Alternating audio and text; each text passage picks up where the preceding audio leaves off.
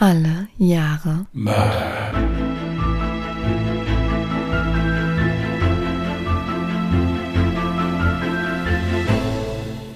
Herzlich willkommen zu Alle Jahre Mörder, der True Crime Podcast mit Christian, hallo. Und Jasmin. Hi. Das war doch jetzt perfekt. ja, aber das Schlimme ist, ich kann mir jetzt schon nicht mehr merken, wie ich das gemacht habe. Also es, äh, Dann hast du jetzt die Hausaufgabe bis zur nächsten Folge, dir einfach immer wieder den Anfang von dieser Folge anzuhören. lass mich das einfach so machen, wie sonst auch immer. Da brauchen wir gar keine Hausaufgaben. Oh, Das ist- okay. Ich, ich, ich, ich merke schon. Er wird hangry.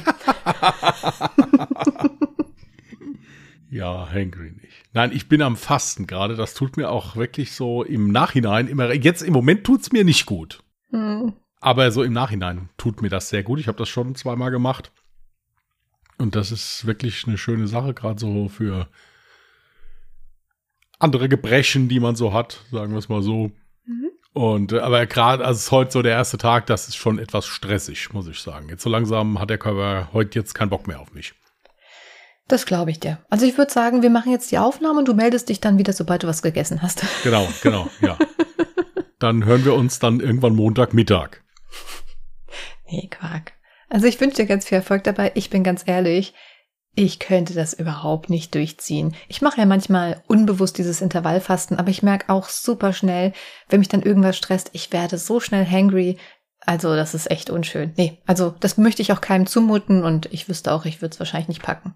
Nein, das würdest du auch packen. Nein, ich habe das, wie gesagt, äh, schon zweimal gemacht und habe wirklich die Woche danach gemerkt, wie, wie gut es mir ging. Hm. Das war also wirklich, äh, ich mache das auch nur zwei Tage, also das ist so, so kurze Blöcke im Prinzip, auch in Absprache mit meiner Hausärztin. Also es ist jetzt, wie gesagt, nichts, wo ich jetzt hier auf eigene Faust da irgendwas mache. Aber das hat mir sehr gut getan, muss ich wirklich sagen. Deswegen ist okay. Ich werde das überleben und wie gesagt, ich muss ja heute auch nur zuhören und hinterher meinen Senf dazugeben und das kriegen wir hin. Genau. Ich wollte gerade sagen, du kannst dich ja jetzt entspannt zurücklehnen Ja. und ergriffen lauschen. Soll ich das jetzt nochmal sagen? Weil das ja, ist ja eigentlich lächerlich, wenn ich das sonst jetzt nochmal. Ja. ja, gut. Dann äh, lies, mal, lies mir mal was vor und ich lehne mich zurück und lausche ergriffen. Das Geile ist ja, dass du direkt nach diesem, also im Satz so sogar schon deine Lehne so zurück, man hört das dann immer im Podcast, nachher im Schnitt, ich finde es immer so lustig. Ja, das gehört halt dazu, wenn man es sich bequem macht. Ah, lasse ich das jetzt drin? Okay, gut, egal. Ähm, ich würde sagen, dann beginne ich jetzt mal mit meinem Fall. Dazu erstmal eine Triggerwarnung. Ihr werdet es ja schon im Titel gelesen haben. In meinem heutigen Fall geht es unter anderem um Stalking. Also, wer sich davon getriggert fühlt, sollte vielleicht diese Folge mal auslassen. Es ist der 23. Mai 1983, als bei der Polizei in Mineral Point ein Anruf eingeht. Am Telefon ist ein völlig aufgewühlter Lehrer der Mineral Point High School. Der Lehrer erklärt dem Beamten, dass er soeben einen Anruf aus einer anderen Schule in Wauconda, Illinois erhalten hat. Ein Lehrer teilte ihm mit, dass ein Schüler sehr besorgt war, da ihm ein Schulfreund mitgeteilt hat, dass er seine Familie umbringen wird. Bei dem besagten Schulfreund handelt es sich um den 14-jährigen Peter Zimmer, der seit circa zwei Monaten die Mineral Point High School besucht. Die Polizei nimmt diesen Anruf sehr ernst und beschließt, einen Sheriff an die Adresse des Schülers zu schicken. Was der Beamte Hilly dort auffindet, wird ihm für ewig im Gedächtnis bleiben. Schon auf der Veranda des Farmhauses findet er die Leiche des 48-jährigen Hans Zimmer. Auf ihn wurde fünfmal geschossen. Hinter dem Haus entdeckt er eine Blutspur, die zu einem Schuppen läuft. Darin findet er die Leiche seiner 44-jährigen Frau Sally. Jemand hatte sie mit mindestens 15 Messerstichen niedergestochen und anschließend in den Schuppen gezogen. Auf ihrem Körper liegt ein Rosenkranz. Vorsichtig betritt der Sheriff das Haus und entdeckt im oberen Stockwerk nun auch die Leiche des zehnjährigen Sohnes Perry. Auch er wurde mit einem Messer angegriffen. Seine Leiche weist mehr als 25 Stichwunden auf und ist mit Abwehrverletzungen übersät. Nachdem er das ganze Haus durchsucht hat, fällt ihm auf, dass ein Familienmitglied fehlt. Es ist der 14-jährige Sohn Peter Zimmer. Sofort beginnt die Polizei mit Hintergrundermittlungen. Doch viel erfahren sie nicht über die Familie Zimmer. Hans Zimmer wanderte als junger Erwachsener aus Deutschland aus und zog in die Gegend von Chicago. Dort lernte er seine spätere Frau Sally Sokol kennen und die beiden heirateten. 1968 adoptierten sie einen Jungen, den sie Peter nannten. Vier Jahre später adoptierten sie einen weiteren Jungen, den sie Perry nannten, und zogen ihre Söhne in Waukanda, Illinois auf. Als Hans seinen Job als Flugzeugmechaniker verlor, zog die Familie nach Mineral Point, Wisconsin, wo Sallys Bruder eine Firma besaß, die Kristalldetektoren für Radios herstellte. Ihr Sohn Peter schien sich eigentlich in der neuen Schule wohlzufühlen. Er galt als beliebter Neuankömmling und wurde auch schnell in das Leichtathletikteam aufgenommen. Doch so glücklich wie alles schien, war Peter nicht. Einige Freunde aus Illinois erinnerten sich daran, dass Peter nicht allzu glücklich über den Umzug war. Vor allem sein ehemaliger Schulfreund war sehr besorgt. Schließlich hat er ihm gesagt, dass er plant, seine Familie umzubringen.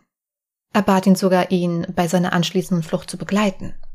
Sein Freund lehnte ab, aber seinen grausamen Plan hat Peter dennoch in die Tat umgesetzt. Glücklicherweise dauert es nicht lange, bis die Ermittler Peter Zimmer ausfindig machen können. Er hatte sich das Auto seines Vaters genommen und ist damit nach Kansas City gefahren. Unterwegs nahm er noch einen Anhalter mit. In Kansas City angekommen, entscheidet Peter, die Nacht in einem Hotel zu verbringen. Hierfür nutzt er die Kreditkarte seines Vaters und konnte somit schnell aufgespürt werden. Peter lässt sich widerstandslos festnehmen und bekennt sich zu den Morden. Eine Aussage macht er jedoch nicht. In dem Auto seines Vaters finden die Beamten schließlich noch sechs Handfeuerwaffen. Für die Morde wird er wegen seines jungen Alters nicht schuldig gesprochen, sondern als Delinquent eingestuft. Bis kurz vor seinem 19. Geburtstag wird er in der Ethan Allen School, einer staatlichen Haftanstalt, untergebracht, was zu dieser Zeit die gesetzliche Höchststrafe darstellt. Eine klinische Beratung oder Therapie lehnt er ab. Da Peter nie für schuldig befunden wurde, sondern nur für delinquent, kann er ein damaliges Schlupfloch ausnutzen und das Vermögen seiner Familie als Alleinerbe beanspruchen. Seine Onkel wehren sich gegen die Auszahlung, einigen sich aber schließlich auf einen Vergleich. Peter darf einige Konten behalten, die seine Eltern für ihn eingerichtet hatten, und es wird ein neuer Treuhandfonds für seine Ausbildung und sein Unterhalt eingerichtet. Er soll vier Jahre lang Miete, Studiengebühren und 100 Dollar pro Monat erhalten, sofern er nicht gegen die Vereinbarung verstößt, indem er nach Wisconsin, Illinois oder Arizona zurückkehrt, wo die Verwandten seiner Opfer leben. Und genau daran hält sich Peter, als er im Juli 1987 freikommt. Er ändert seinen Namen zu Jovan Collier und steigt in ein Flugzeug nach Fort Lauderdale. Als Jovan Collier beginnt er nun ein neues Leben mit einer sauberen Akte. Seine ersten Wochen in Freiheit verbringt er am Strand von Fort Lauderdale, um Frauen kennenzulernen. Und es dauert auch nicht lange, bis er schließlich Belinda kennenlernt und mit ihr eine ernste Beziehung eingeht. Nur ein Jahr später kommt ihre gemeinsame Tochter Nicole zur Welt. In der Zwischenzeit besucht Joven ein College in St. Louis und dient 1990 acht Monate lang der Air National Guard. Es scheint, als ob Joe, wie er sich mittlerweile nur noch nennt, es geschafft hat, sich erfolgreich zu resozialisieren und seine Vergangenheit hinter sich zu lassen. Doch irgendwann kriselt es in der Ehe. 1993 lassen sich Belinda und Joven wieder scheiden. Es dauert jedoch nicht lange, bis Joven wieder eine neue Frau an seiner Seite findet. Er lernt Leah bei der Arbeit während eines Firmenpicknicks der Zeitungsdruckerei kennen, in der beide tätig sind. Sie heiraten im März 1994 und ziehen nach Indiana. Mit ihr bekommt er einen weiteren Sohn, Aiden. Doch auch diese Ehe beginnt nach einigen Jahren langsam zu bröckeln, sodass sie sich 2004 trennen. In Florida will er nun einen Neuanfang starten. Im August 2005 geht er am Strand von St. Petersburg joggen und begegnet dabei einer hübschen Joggerin, die ihm nicht mehr aus dem Kopf geht. Als plötzlich ein Unwetter aufzieht, sucht er Schutz bei einer Beachbar. Dort angekommen, traut er seinen Augen nicht. Die hübsche Joggerin vom Strand sitzt auch in dieser Beachbar und wartet darauf, dass das Unwetter vorbeizieht. Er denkt sich, dass dies sicher ein Wink des Schicksals ist und setzt sich zu der jungen Frau, die sich ihm als Candy Williams vorstellt. Die beiden verstehen sich auf Anhieb und unterhalten sich stundenlang. Auch Candy ist völlig begeistert von Joe. Es ist wie Liebe auf den ersten Blick. Er erzählt ihr, dass er geschieden ist und einen elfjährigen Sohn hat, den er sehr vermisst. Auch Candy öffnet sich Joe schnell und erzählt ihm von einer überstandenen Krebserkrankung. Joe wirkt auf Candy sehr offen und vor allem sehr charmant. Genau der Typ Mann, den sie sich sehnlichst an ihrer Seite gewünscht hat. Joe ist aber beruflich viel unterwegs oder besucht seinen Sohn. Darum halten sie übers Internet Kontakt. Ihre Beziehung vertieft sich schnell und die beiden können über alles miteinander reden. Nur über ein Thema spricht Joe nicht so gerne. Über seine Kindheit. Candy findet dies anfangs zwar merkwürdig, dass er nie über seine Kindheit oder seine Familie spricht, denkt sich aber nichts dabei. Irgendwann öffnet Joe sich ihr dann aber doch noch und erzählt ihr, dass er adoptiert wurde. Von seinen Adoptiveltern habe er sich sehr geliebt gefühlt. Doch dann geschah ein Unglück. Als Joe zwölf Jahre alt war, habe ein betrunkener Fahrer den Familienwagen gerammt. Er erzählt davon, wie er auf tragischer Weise seinen Vater verloren habe und noch versucht habe, seine Mutter aus dem Wrack zu ziehen. Sie sei dabei in seinen Arm gestorben. Er mache sich seitdem schwere Vorwürfe. Seine Tante, die nicht sehr fürsorglich war, soll ihn danach aufgezogen haben. Außerdem erzählt er ihr, dass er sich sehnlichst wünscht, seine leibliche Mutter kennenzulernen. Candy hat Mitleid mit Joe und ist erleichtert, dass er sich ihr öffnen konnte. Drei Monate nach ihrer ersten Begegnung ziehen die beiden schon zusammen. Candys Mutter ist allerdings anfangs noch skeptisch. Ihr geht das alles viel zu schnell. Außerdem ist sie der Meinung, dass man zunächst heiratet, bevor man zusammenzieht. Doch Candy lässt sich davon nicht verunsichern. Sie hält weiterhin zu Joe. Sie ist glücklich mit ihm und hat auch kein Problem damit, dass er vor ihrer Beziehung schon mal verheiratet war und einen Sohn hat. Ihre Mutter scheint dies auch irgendwann hinzunehmen. Schließlich lädt sie Joe zu Weihnachten ein. Da sie von seiner tragischen Vergangenheit gehört hat, schreibt sie sogar liebevoll auf seine Geschenke Alles Liebe von Mom. Joe ist sichtlich gerührt. Er drückt Candys Mutter fest an sich und sagt, so was Schönes habe ich noch nie erlebt. Candy schenkte an diesem Tag auch etwas sehr Persönliches. Einen edlen Schwein-Glücksanhänger. Sie hat ihm zuvor erzählt, dass sie Schweine liebt, dass sie als Kind ein Schwein namens Scooter hatte, der es liebte, gekrault zu werden. Candys Mutter kann sich mittlerweile darüber freuen, dass ihre Tochter mit Joe einen liebevollen Mann an ihrer Seite gefunden hat. Nur ihr Vater bleibt weiterhin skeptisch. Er wird einfach nicht warm mit ihm und hat ein ungutes Gefühl. Ihm gefällt nicht, wie er seine Tochter anschaut, und vor allem fällt ihm auf, dass er sie nie aus den Augen lässt. Doch davon lässt sich Candy nicht verunsichern. Nach drei Monaten des Zusammenlebens fällt Candy allerdings etwas Seltsames auf. Joe bekommt gar keine Post an ihre gemeinsame Adresse. Dafür hat er schnell eine Erklärung. Er würde einfach alles online erledigen. Die Erklärung scheint Candy schlüssig. Schließlich leben sie ja im Internetzeitalter, wo man alles online erledigen kann. Doch einige Tage später folgt dann die Überraschung. Sie findet in seinem Auto beim Entladen einen riesigen Haufen Briefe, die alle an ein Postfach adressiert sind. Als sie ihn damit wütend konfrontiert, findet er aber auch dafür schnell eine Erklärung, die sie besänftigen soll. Er sagt ihr, dass die Briefe alle von seiner Ex-Frau seien. Sie wolle noch etwas von ihm und er hat sie extra in ein Postfach schicken lassen, damit sich Candy nicht unnötig Sorgen macht. Sie findet es zwar nicht in Ordnung, dass er sie angelogen hat, lässt sich aber wieder von ihm besänftigen. Im April 2006 kommt sie von der Arbeit nach Hause und findet etwas sehr Verstörendes vor. Die ganze Wohnung ist mit Hunderten von Klebezetteln übersät. Auf jeden einzelnen Zettel stand geschrieben, ich kann das nicht mehr. Es ist zu schwer. Es muss Stunden gedauert haben, diese Klebezettel in der kompletten Wohnung zu verteilen. Es ist total unheimlich. Völlig überfordert mit der aufgefundenen Situation ruft sie Joe an. Doch die Nummer existiert nicht mehr. Joe ist wie vom Erdboden verschluckt und nicht mehr erreichbar. Sie kann es einfach nicht fassen, dass sie sich so sehr in Joe getäuscht hat und er sie nun einfach verlassen hat. Sie ist am Boden zerstört und braucht einige Zeit, um das Ganze zu verarbeiten. Zwei Jahre vergehen und Candy kann endlich wieder nach vorne blicken. Bis ein Telefonanruf im April 2008 sie wieder schmerzhaft an die Geschehnisse erinnert. Es ist Joe, der sie anruft und sie anfleht, nicht aufzulegen und ihm zuzuhören. Er sagt, er habe einen schrecklichen Fehler gemacht und dass es ihm leid tue. Sein bizarres Verhalten entschuldigt er mit seiner traumatischen Kindheit und bittet sie um eine zweite Chance. Außerdem vertraut er ihr an, dass er seine leibliche Mutter kennengelernt hat. Er bittet sie sogar darum, ihn bei einem Abendessen mit seiner Mutter Linda zu begleiten. Doch Candy weiß nicht, ob sie das alles glauben kann und vor allem will. Sie ist noch sehr wütend. Allerdings hat sie auch Mitleid mit Joe. Tatsächlich ist es auch ihr Mitgefühl, das nun siegt, und sie lässt sich darauf ein, ihn zum Abendessen bei seiner leiblichen Mutter zu begleiten. Allerdings nur als eine Freundin. Eine Beziehung kommt für sie nicht mehr in Frage. Sie fliegt nach Atlanta und wird dort von Joe abgeholt. Gemeinsam fahren sie dann zum Haus seiner Mutter. Dort angekommen, überkommt sie allerdings ein ungutes Gefühl.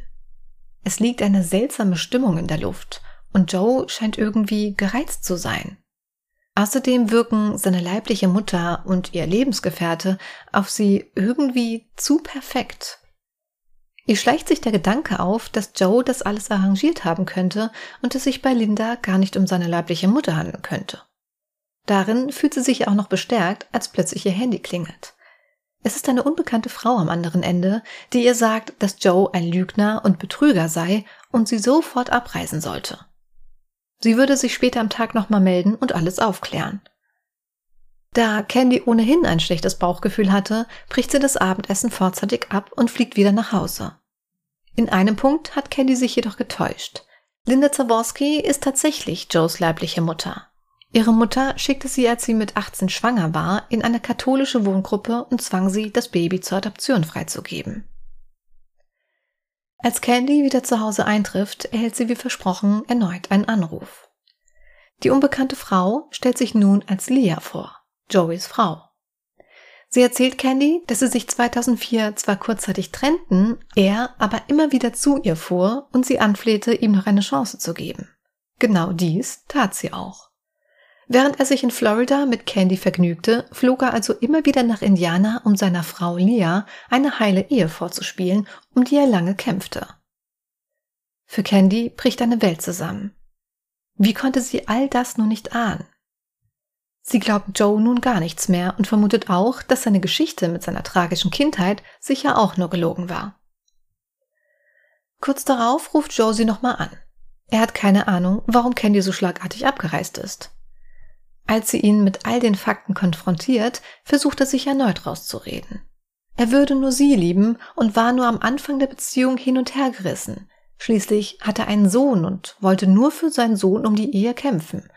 Er wünschte sich für ihn eine intakte Familie und keine zerrüttete Kindheit, wie er sie ja schließlich hatte. Mit der Zeit sei ihm aber klar geworden, dass er nur sie liebt. Doch für Candy ist es zu spät. Er hat ihr Vertrauen missbraucht und sie ist durch mit ihm. Einige Wochen später erleidet Candys Vater einen Herzinfarkt und liegt im Koma. Als Joe von dem Schicksalsschlag erfährt, sieht er darin die perfekte Gelegenheit, um sich wieder in ihr Leben zu schleichen. Er bietet seine Unterstützung an und ist zu dieser Zeit für Candy und ihre Mutter eine wahre Stütze. Da Candy zu diesem Zeitpunkt sehr labil ist und Joe sich wirklich große Mühe gibt und alles dafür tut, dass die beiden wieder ein Paar werden, lässt sie sich erneut auf ihn ein.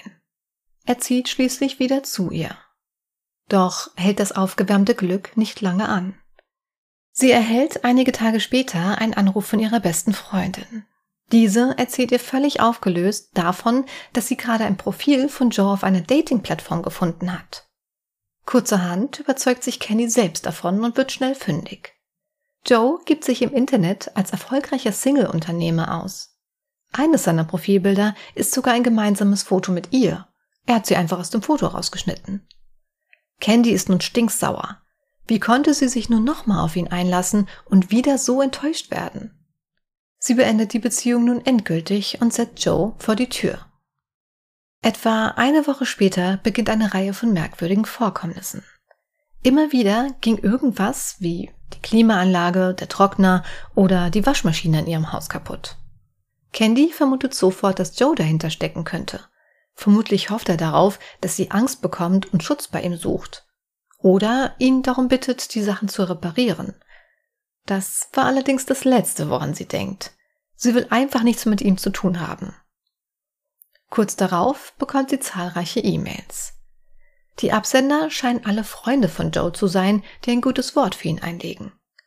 Viele sind lange, leidenschaftliche Beschreibungen, wie sehr er Candy liebt und vermisst und detaillierte Argumente, warum sie ihn zurücknehmen sollte. Doch die Mails kommen alle von Joe selbst.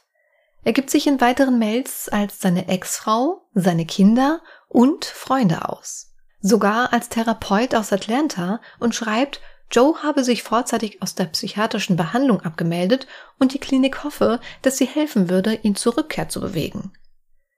In einer weiteren E-Mail heißt es, als wir neulich miteinander sprachen, klang er anders, als ich die Stimme je zuvor gehört habe, als ob er ernsthafte Ziele hätte und etwas davon, dass er aufsteigen und erwachsen werden und sich nicht nur dir, sondern allen beweisen muss. Ich habe mich wirklich für euch eingesetzt. Die E-Mail stammt angeblich von einem Freund aus der Trockenbaubranche in Indiana.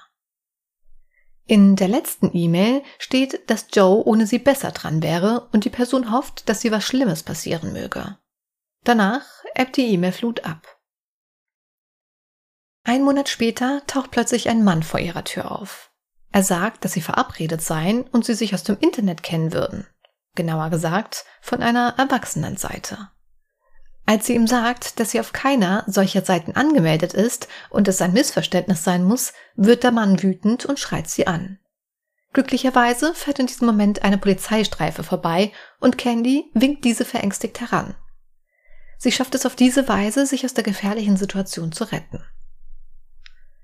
Sie checkt direkt im Anschluss, ob die Erzählungen des Mannes stimmen und findet tatsächlich ein Profil von sich auf einer Seite, die damit wirbt, sexuelle Abenteuer zu erleben. Auf dem Profil wurde nicht nur ihr Foto, sondern auch ihre komplette Adresse und ihre Handynummer veröffentlicht. Danach entspannt sich die Situation für ein paar Monate. Candy kann endlich wieder aufatmen und hat ihre Ruhe. Bis zu einem Abend im Mai 2009, als Candy sich mit Freundinnen verabredet und einen entspannten Abend in einer Bar genießen will. Als sie zwischendurch kurz die Toilette aufsuchen will, steht plötzlich Joe vor ihr. Er fleht sie an, ihm noch eine Chance zu geben. Er könne nicht mehr ohne sie leben.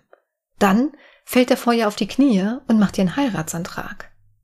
Er will nicht gehen, ehe sie Ja sagt. Doch Candy lehnt ab. Joe wird nun immer wütender. Ich liebe dich, kapierst du das nicht? schreit er und krempelt den Ärmel seines Hemdes hoch. Aus seinem Unterarm steht Candyman tätowiert.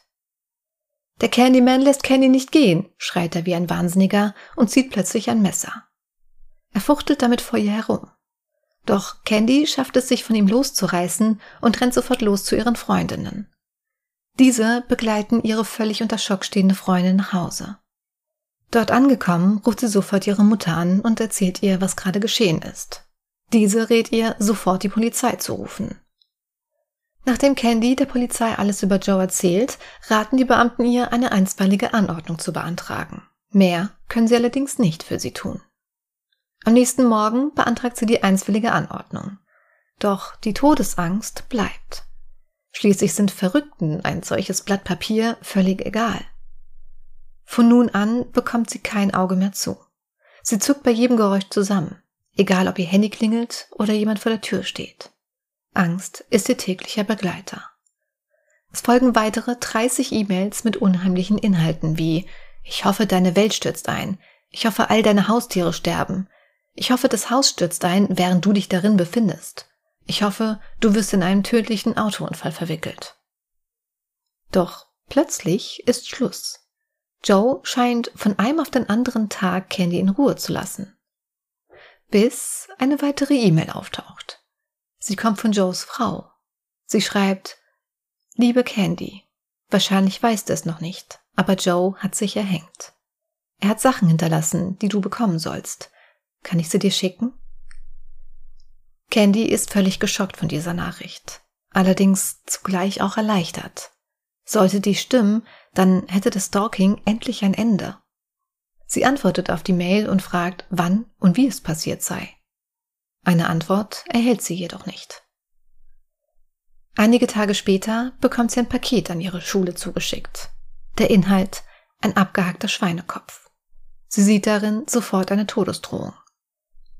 War die E-Mail doch von Joe selbst verfasst und er ist noch am Leben? Wenn jemand weiß, ob das wahr ist, dann sicher seine leibliche Mutter, denkt sie sich und ruft Linda an. Joes Stiefvater geht ans Telefon. Er sagt, nein, das glaube ich nicht. Wir haben aber seit circa einem Jahr nichts mehr von ihm gehört, seit wir von den Morden erfahren haben. Du weißt doch von den Morden, oder? Er erklärt ihr, dass sie aufgrund seines merkwürdigen Verhaltens misstrauisch geworden sind und einen Privatdetektiv beauftragt haben, um mehr über seine Vergangenheit zu erfahren. Seitdem sie von den Morden erfahren haben, haben sie den Kontakt zu ihm abgebrochen. Als Candy von Joes schrecklicher Vergangenheit erfährt, lehnt sie sich gegen die Wand und sinkt zu Boden. Sie hatte sich auf einen kaltblütigen Mörder eingelassen, und jetzt ist er hinter ihr her. Am nächsten Morgen geht sie erneut zur Polizei. Sie hofft, dass sie mit den neuen Informationen, die sie nun über ihn hat, vielleicht mehr tun können. Doch der Polizei sind die Hände gebunden. Sie können nichts unternehmen, solange er sich an die einstweilige Anordnung hält. Also ging der Psychoterror für Candy weiter. Er schreibt ihr weiterhin E-Mails mit dem Inhalt, wie man in den Wald hineinruft, so schallt es heraus. Vergiss das nicht. Du hast mir mein Leben genommen und ich bin sehr verloren und wütend auf dich.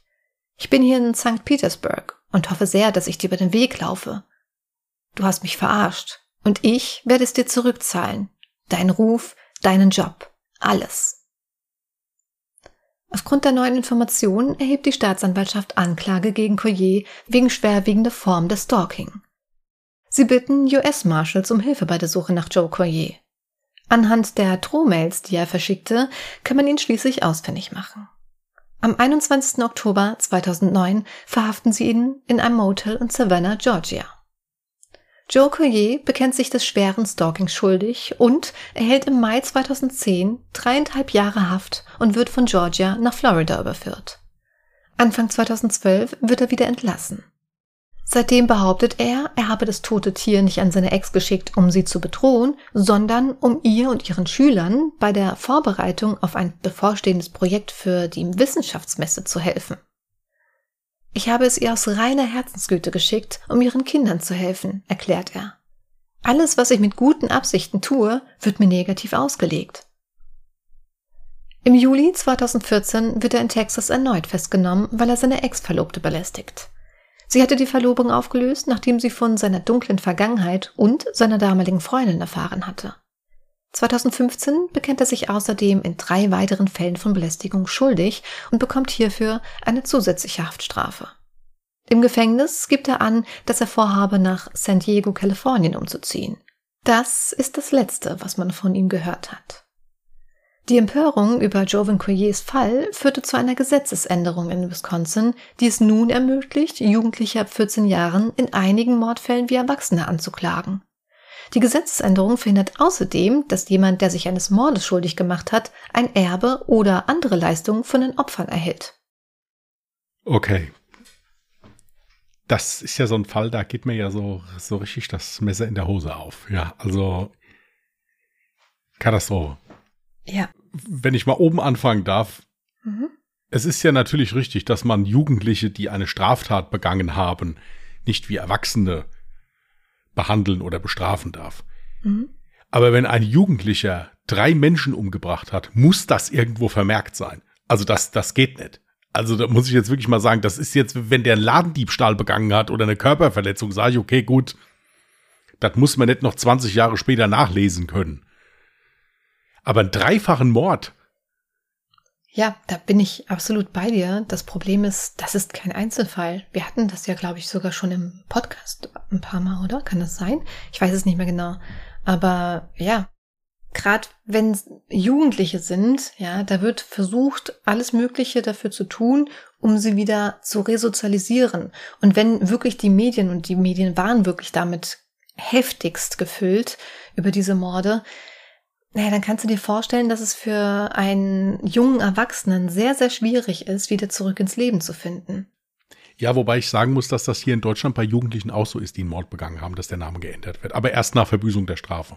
Ja, siehst du, ja, das war ja bei ihm auch so. Also das ist, das ist richtig, aber es, aber auch dann ist es noch vermerkt. Also wenn dieser Jugendliche dann nochmal in Erscheinung tritt, auch unter neuem Namen, steht in der Akte drin, der hieß vorher so und so und hat das und das gemacht, darum wurde das geändert. Es wird einfach nur für die Öffentlichkeit der Name geändert dann halt. Also das, weil der ja je nachdem an der Presse stand oder sonst irgendwas. Ja, also dass die Polizei da selber jetzt nicht einen Akteneintrag hatte, als sie dann das erste Mal dieses Stalking gemeldet hat oder auch diesen Messerangriff, das war mir auch ein Rätsel. Warum die Polizei dann nicht direkt wusste, was der Sache war. Oder die haben das vielleicht gar nicht so ernst genommen. Ich weiß es nicht. Also. Finde ich auch komplett falsch. Also zumindest die Polizei müsste so eine Akteneinsicht haben, dass das in der Akte vermerkt steht, ja. auch wenn dieser Mensch mit einem neuen Namen in Freiheit ist. Absolut. Und dann habe ich mal, wie ist denn der an sechs weitere Schusswaffen gekommen? Ja, ähm, also sein Vater hatte wohl mal beim Militär, äh, also war mal beim Militär und hatte auf dem Dachboden wirklich ein ganzes Arsenal noch an Waffen liegen. Und ah, ja. dazu hat er sich dann halt wohl Zugriff verschafft. Gut, und nachdem das abgehandelt ist, kommen wir zu dem Thema Stalking. Und das ist meiner Meinung nach eines der fürchterlichsten Verbrechen, die es gibt. Ja ich habe da schon, also ich wurde Gott sei Dank nie gestalkt, aber ich habe im, im beruflichen Bereich damit Erfahrung gehabt, eine Kollegin von mir wurde gestalkt. Mhm. Und das ging wirklich so weit mit gefakten Nacktbildern an die Arbeitsstelle und äh, was weiß ich. Also wir haben das ja dann mehr oder weniger mitbekommen, teilweise halt auch. Mhm. Und das finde ich furchtbar. Das ist was, das das würde ich bestrafen wie, wie sonst noch was. Das Problem ist halt wirklich, wie willst du es bestrafen? Also das ist wirklich, die Gesetze sind ja schon schärfer gemacht worden diesbezüglich. Mhm. Aber ich kann wirklich nur jedem raten, wendet euch da an, an Hilfestellen. Es gibt den Weißen Ring, gibt es da zum Beispiel, oder sucht euch einen mördermäßig bissigen Anwalt, der den damit Sachen zupflastert von oben bis unten das ist das, das ist ein ganz abscheuliches Verbrechen. Das ist für mich ein Verbrechen. Das ist ein richtig heftiges Verbrechen, ist das für mich. Und ich finde das furchtbar. Ich finde es gut, dass äh, selbst obwohl du persönlich jetzt damit keinerlei Erfahrung zum Glück machen musstest, ähm, dass äh, auch du da so drüber denkst, weil, also ich wurde schon ja fast zweimal Opfer von Stalking und ich, das war nicht annähernd so schlimm, was diese Frau da in meinem Fall jetzt durchmachen musste. Aber für mich war das schon ein absoluter Horror, ja. Allein zu wissen, da steht gerade jemand vor deiner Tür, hat irgendwie deine Adresse rausgefunden, die jetzt zum Beispiel gar nicht irgendwo öffentlich einsichtlich war. Das ist, das ist schon, es ist kein schönes Gefühl, ja. Und wenn man dann nicht gerade die richtigen Menschen kennt, dann weiß man sich auch oftmals gar nicht zu, zu, zu helfen. Oder in dem Fall jetzt von meinem Fall, die Candy, die ist zur Polizei gegangen, aber trotzdem ist dann der Polizei, denen sind die Hände gebunden, weil was willst du auch machen? Du brauchst ja Nachweise. Tatsächlich, das hatten wir ja auch schon oft, ne?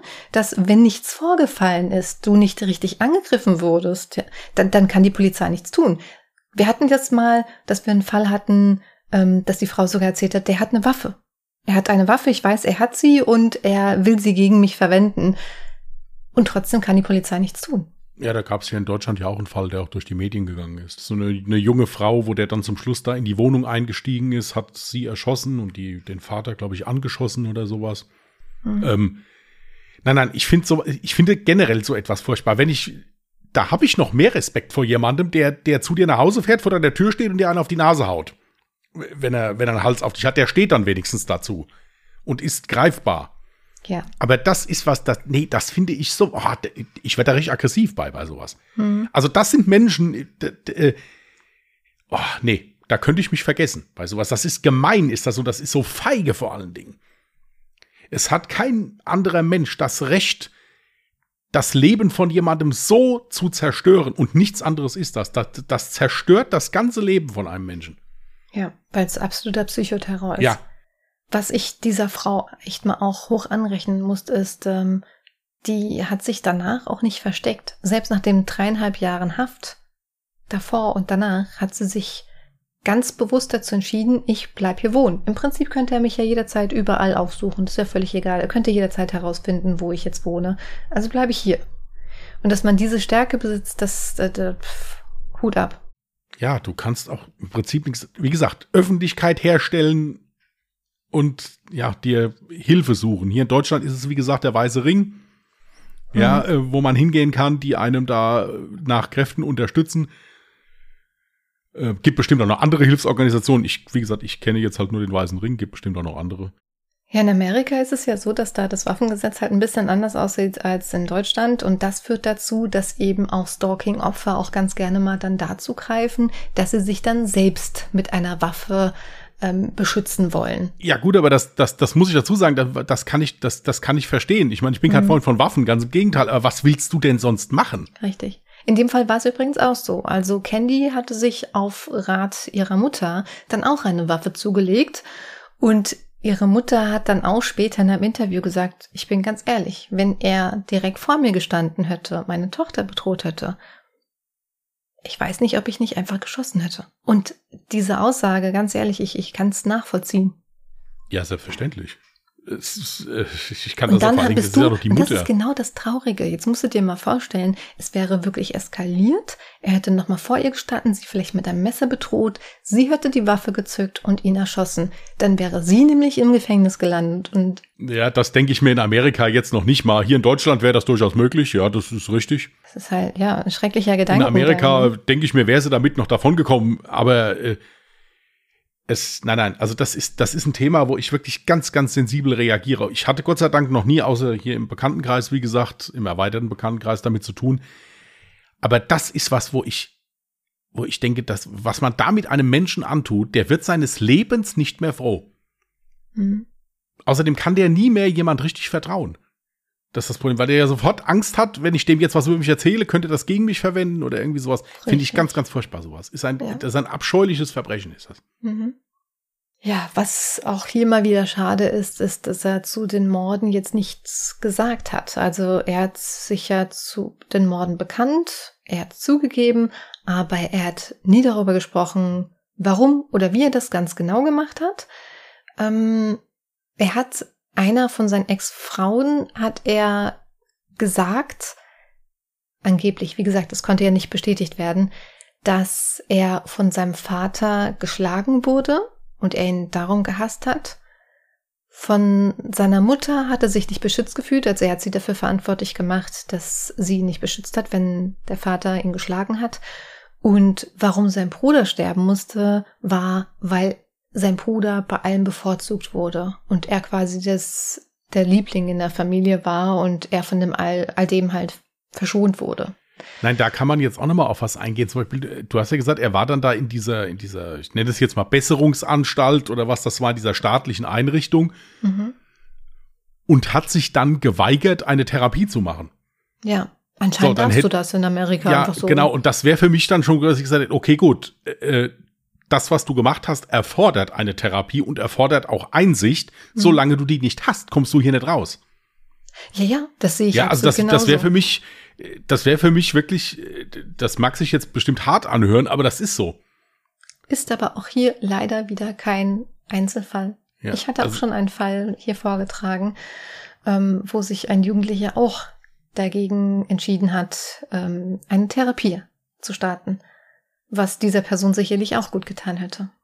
Wie gesagt, ich rede jetzt hier nicht von Zwangsmaßnahmen oder irgendwie sowas oder irgendwelchen äh, sonst irgendwas. Nein, aber ich steht einfach sagen, okay, hier ist keine Einsicht da. Mhm.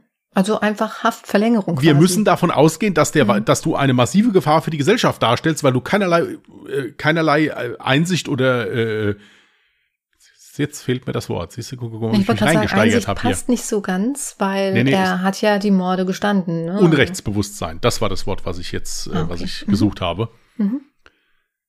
Äh, also keinerlei Tateinsicht hast, da, dann tut mir leid, dann können wir dich so nicht, nicht rauslassen. Das Ja. wäre bei mir wirklich so. Also, weil das, das, das, das geht doch nicht. Mhm. Also, nee, das ist, das ist ein heftiger Fall, muss ich wirklich sagen. Ich meine, abgesehen davon, dass der am Anfang als Jugendlicher drei Menschen brutal umgebracht hat, geht das hier hinten raus jetzt noch weiter. Also, das ist, nee, das ist ein heftiger Fall, wirklich. Ja, es wäre halt auch interessant zu wissen. Ich weiß nicht, wie lange dann die Haftstrafe, ähm, die zweite oder dritte, vierte, die er dann bekommen hat, wie lange die genau war. Äh, seitdem ist auf jeden Fall zumindest in der Presse nichts mehr über ihn zu finden. Das heißt, entweder sitzt er tatsächlich nach wie vor noch in Haft, was ich bezweifle, oder er ist freigekommen, ist wieder in einen anderen Bundesstaat gegangen und hat sich vielleicht wirklich mal unauffällig verhalten. Ja, aber du siehst ja, er hat sich ja schon das nächste Opfer 2014 gesucht, da war er ja schon wieder verlobt. Ja, also kann es sein, dass jetzt die äh, Dame äh, Candy, dass die jetzt Ruhe hat, was ich dieser Frau von Herzen wünschen würde. Aber halt nur, weil er jetzt mittlerweile jemand anders hat, den er bestimmt belästigt dann. Ja, das Ding ist bei ihm, ich glaube, er hat sich nie wirklich irgendwo zugehörig gefühlt. Von seiner Mutter hat er sich quasi ja abgestoßen gefühlt. Ihm wurde übrigens auch, das kann ich vielleicht dazu auch nochmal erzählen, ähm, ihm wurde auch eingetrichtert, ja, Originalton, seine Mutter sei eine Hure. Ähm, sie habe ihn einfach weggegeben. Und wie er überhaupt erfahren hat, dass er adoptiert wurde, ähm, das war ungefähr mit zwölf Jahren. Also es ist anscheinend seiner Tante versehentlich rausgerutscht. Daraufhin hat er dann seine Adoptiveltern gefragt, ob das der Wahrheit entspricht, dass er adoptiert wurde, und die haben das Ganze dann bestätigt. Ich denke, dass sich dann ab diesem Zeitpunkt irgendwie bei ihm ein Schalter umgestellt hat, dass er die ganze Welt nicht mehr verstanden hat, dass er sich nirgendwo zugehörig gefühlt hat und dieser Hass auf die ganze Welt und vor allem auf seine Familie, die er ja nicht mehr als Familie sah, dass sich das einfach irgendwann so krass gestaut hat, dass er dann halt eben explodiert ist. Hier ist absolut im Bereich des Möglichen, ist auch bestimmt in vielen Fällen der Fall, dass wenn dann irgendwann auch noch durch solche Umstände rauskommt, dass das eine Adoption war oder so, das ist bestimmt für die Kinder schwierig. Gottes Willen sage ich gar nichts gegen. Hier sind aber, wie gesagt, die Fehler, also meiner Meinung nach sind die Hauptfehler nach der ersten Tat gemacht worden. Hm. Da hätte man wirklich massivst einschreiten müssen und gucken müssen. Und wie gesagt, bei dem Stalking, ja, es gibt da relativ wenige Möglichkeiten. Ist so. Leider ja. Was es bei mir nur gäbe, wäre so, wenn jemand einmal wegen Stalking verurteilt worden ist und der würde ein zweites Mal deswegen verurteilt, dann würde der bei mir richtig einfahren, aber richtig. Oder, keine Ahnung, eine Alternative schaffen. Wie heißen diese, diese Fußketten quasi, wo du permanent dann jemanden orten kannst? Elektronische Fußfessel. Genau. Aber das gibt's ja auch dafür, dass du einfach nur weißt, wo sich jemand befindet. Ne? Sowas hm. in der Richtung zum Beispiel, um halt eben weiteres Stalking zu verhindern.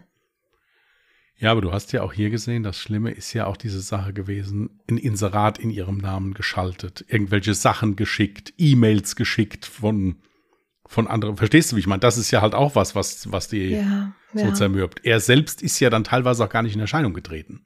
Nee, das jetzt nicht. Aber ähm, das würde vielleicht eher dafür sorgen, dass er zumindest so ein bisschen eingeschüchtert wird. Und weißt du, dass er denkt so, oh je, man könnte jederzeit wissen, wo ich mich gerade befinde und der Staat hat auch ein Auge auf mich. Für ihn war das Fall ja alles nicht der Fall, ja. Er dachte, ich habe eine reine, Wisch, äh, reine Weste, ich kann hier machen, was ich will. Man ertappt mich ja eh nicht. Das war das Problem. Übrigens noch mal ganz kurz zum Namen. Also nicht, dass ihr da draußen jetzt dachtet, ich habe einen Sprachfehler. Ja, den habe ich ab und zu. Aber bei dem Nachnamen Simmer habe ich manchmal Simmer gesagt und ab und zu auch Zimmer weil der Vater ja auch Hans Zimmer heißt, äh, hieß. Ähm, es war ja tatsächlich ein Deutscher, deswegen habe ich dann Hans Zimmer gesagt, weil er aus Deutschland kam. Bei Peter habe ich dann, obwohl er tatsächlich auch nach seinem Vater Peter benannt wurde, habe ich trotzdem dann Peter Zimmer gesagt, weil sie ja dann in Amerika gelebt haben. Also nicht, dass ihr euch da wundert, warum ich manchmal Zimmer und manchmal Zimmer gesagt habe. Ich hoffe, das hat jetzt irgendwie Sinn ergeben. In meinem Kopf hat das alles einen Sinn ergeben. Das ist gut. Wie gesagt, ich möchte auch nochmal sagen, dass dieser Mensch Gott sei Dank nicht verwandt oder verschwägert ist mit mir. ja. Abgesehen davon wäre er ja dann adoptiert worden. Also seine leibliche Mutter war ja, jetzt habe ich den Nachnamen vergessen, ne, war ja kein Zimmer oder hm. Zimmer. Gut. Soll ich dir mal was Neues raussuchen? Ja, übrigens, ich, habe voll vergessen, die jetzt Fotos in die Dropbox zu legen. Ich habe noch keine Fotos rausgesucht, aber unsere Zuhörer und unsere Zuhörerinnen haben jetzt natürlich ein oder mehrere Fotos vor der Nase. Und äh, könnt euch dann Peter Zimmer, aka Joe Collier, mal anschauen. Und dann könnt ihr uns natürlich auch eure Meinung über den Fall in die Kommentare schreiben oder falls ihr noch Fragen habt, auch gerne bezüglich des Themas Stalking, wenn ihr da Tipps habt, ähm, weil ihr jemanden kennt, der schon mal von Stalking betroffen war, was gute Anlaufstellen sind, alles gerne dann in die Kommentare rein. Ich hoffe natürlich ganz, ganz stark, dass so gut wie keiner von Stalking betroffen war, aber Stalking hat so viele verschiedene Stufen, sage ich mal. Fängt auch schon sehr klein an. Das muss nicht so hardcore enden wie jetzt in dem Fall von Candy Williams. Ähm, Ja, und das Problem wird sein, ich denke, viele Frauen werden von einer Art Stalking leider schon betroffen gewesen sein. Ich denke nicht mal, dass das nur Frauen sind. Das geht auch. Ähm, wahrscheinlich Also auch Männer, ich, ja äh, natürlich. ich- wahrscheinlich auch Männer. Und wenn es nur darum geht, quasi den Ex-Partner irgendwie in die Pfanne zu hauen und ein Profil zu erstellen, irgendwas in das Profil reinzuschreiben, was nicht der Wahrheit entspricht, das ist auch eine Art von Stalking. Nur halt eben in etwas anderer Ausmaß. Ja. Gut, übrigens könnt ihr dann diese besagten Beiträge könnt ihr natürlich auf Instagram unter @allejahremörder mit OE geschrieben anschauen und auf Twitter findet ihr uns unter @allejahremorde. Ja, und ihr könnt uns auch gerne eine E-Mail schreiben, wenn ihr das möchtet, an contact.alliarmörder.de, Mörder auch mit OE geschrieben. Könnt uns da gerne eure Gedanken zu der Sache mitteilen. Genau. Okay, soll ich Dann können mal? Sie jetzt ein neues Jahr Ja. ziehen, bitte. Mhm. 1957. Okay, also 1957 hatten wir aus irgendeinem Grund noch rein gar nicht. Ähm, ich bin gespannt, ob ich was finde, ja?